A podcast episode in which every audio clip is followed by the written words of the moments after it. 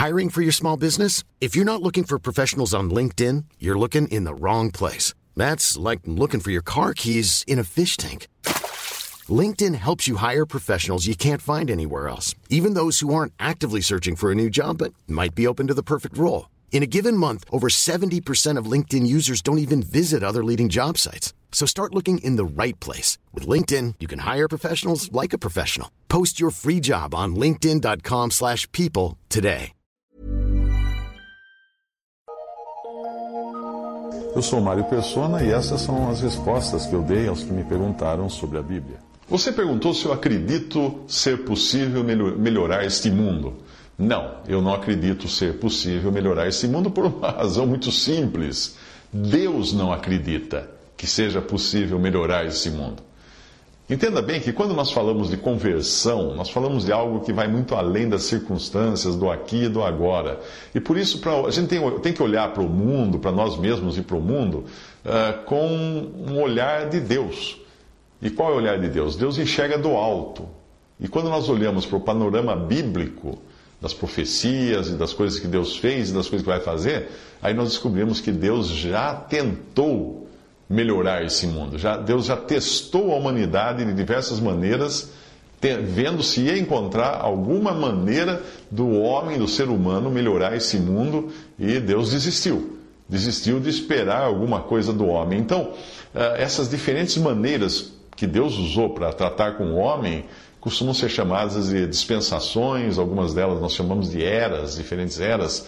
No Éden, no jardim do Éden, o homem foi provado em inocência. Ele era totalmente inocente. O que aconteceu com o homem inocente? Caiu em pecado. Aí Deus veio com juízo e expulsou ele do paraíso. Como ele adquiriu a, consciência através do conhecimento do bem e do mal, ele não, não permaneceu puro ou falar assim, bom, já que nós erramos, vamos, vamos agora começar de novo. Não. Ele foi se degradando, degradando, degradando, até o ponto de Deus não encontrar mais ninguém na face da terra que fosse temente a Deus, que pudesse crer na, na palavra de Deus. Então Deus decidiu destruir a terra com um dilúvio e chamar aqueles que criam nele para entrar numa arca e serem salvos. Entrou o quê? 300 mil, 10 mil pessoas? Não. Entrou apenas uma família, Noé e a sua família, os únicos que creram em Deus.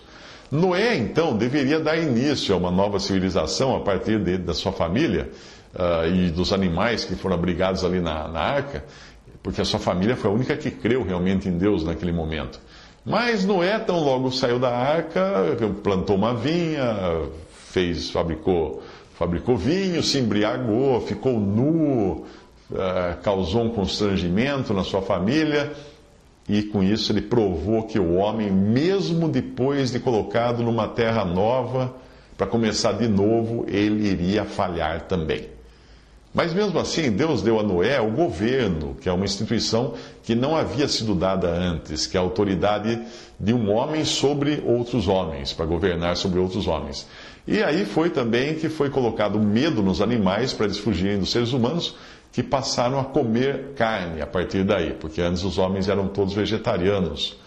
Uh, e nós vemos isso em Gênesis 9, 2, quando Deus dá medo nos animais para eles fugirem. E também a pena de morte Deus instituiu nessa época, em Gênesis 9, 6, uh, quando Deus, dando governo ao homem, autoridade ao homem de governar, ele deu também autoridade ao homem de condenar à morte quem tirasse a vida de uma outra pessoa.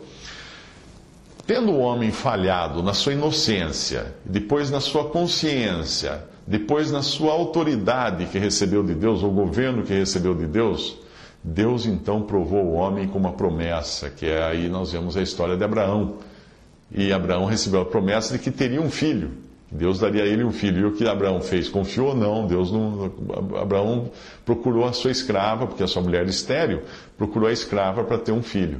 E aí nasceu um filho que depois seria causa de problemas para o, outro filho que Deus iria dar a Abraão depois de seus descendentes.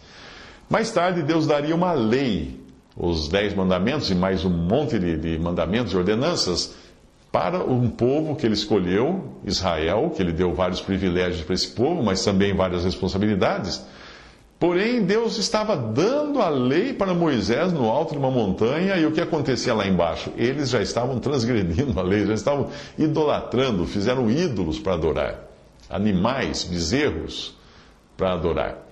Bom, o que Deus fez então? Deus desistiu do homem. Deus desistiu do homem, desistiu de melhorar o homem, desistiu de usar o homem para melhorar o mundo. Deus colocou um fim, um fim nessa, nesse teste. E aí o que ele ia fazer para salvar o homem? O Filho de Deus, que é Deus, Deus, feito carne, veio ao mundo em forma de homem, na pessoa de Jesus, e aí ele revelou quem era o único homem realmente perfeito em todos os aspectos. Ao invés de tentar melhorar o ser humano, Deus iria fazer tudo de novo, começando pelo homem, não apenas mudando o ambiente dele, mudando o homem. E aí ele iria criar novas criaturas, ou fazer uma nova criação em Cristo.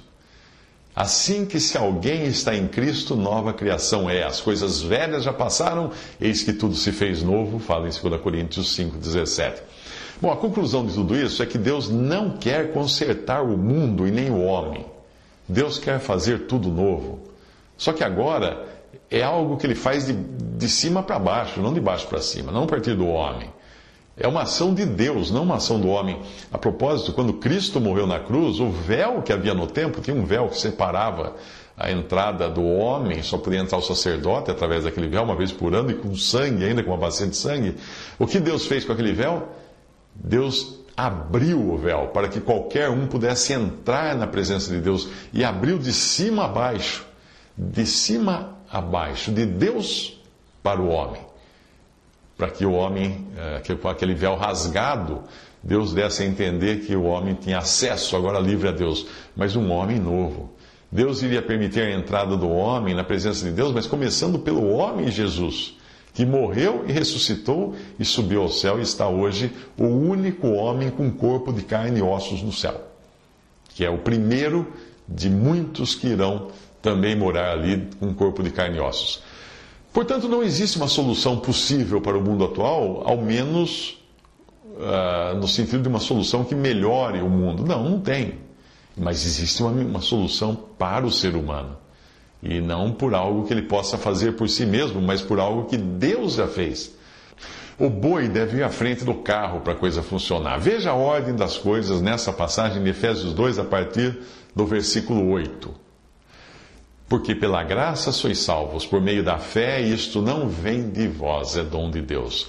Não vem das obras, para que ninguém se glorie, porque somos feitura sua, criados em Cristo Jesus para as boas obras, as quais Deus preparou para que andássemos nelas. Primeiro, a salvação, que é pela fé, por graça, não depende de qualquer obra, justamente para ninguém se gloriar de que mereceu a salvação. E aí que entra o significado da palavra graça, que é um favor imerecido, é algo que Deus faz sem merecimento da parte do homem. Depois de salvo, uma vez salvo, depois de transformado numa nova criatura, numa nova, numa nova criação em Cristo Jesus, aí tem obras que Deus preparou para serem feitas. Mas são obras de Deus, e os cristãos não passam de instrumentos para executar essas obras. Quando você vai a um, a um, ver um quadro, uma obra de arte, uma pintura muito bonita, muito boa, a quem você dá o um mérito? Ao pincel ou ao pintor? Às tintas ou ao pintor? Será que você chega para o pincel e fala assim, uh, pincel, que, que obra de arte que você fez, que pintura maravilhosa, ou as tintas, tintas vocês são excelentes. Não, você vai dar os parabéns ao pintor, porque é mérito dele a tinta, os pincéis, a tela, tudo isso ele usou, são instrumentos que ele usa, mas é ele quem fez a obra. E assim é com as boas obras que os cristãos fazem ou deveriam fazer. Todo mérito é dado a Deus, porque ele é quem realmente faz através dos cristãos nesse mundo. Mas o mundo não vai ser melhorado, o mundo não vai ser mudado, porque Deus já colocou um fim também, um ponto final nesse mundo, quando ele vai tirar daqui primeiro os que são seus e mais tarde ele irá destruir esse mundo e começar de novo novos céus e nova terra. Mas isso é um assunto para outra hora. Visite respondi.com.br. Visite 3minutos.net.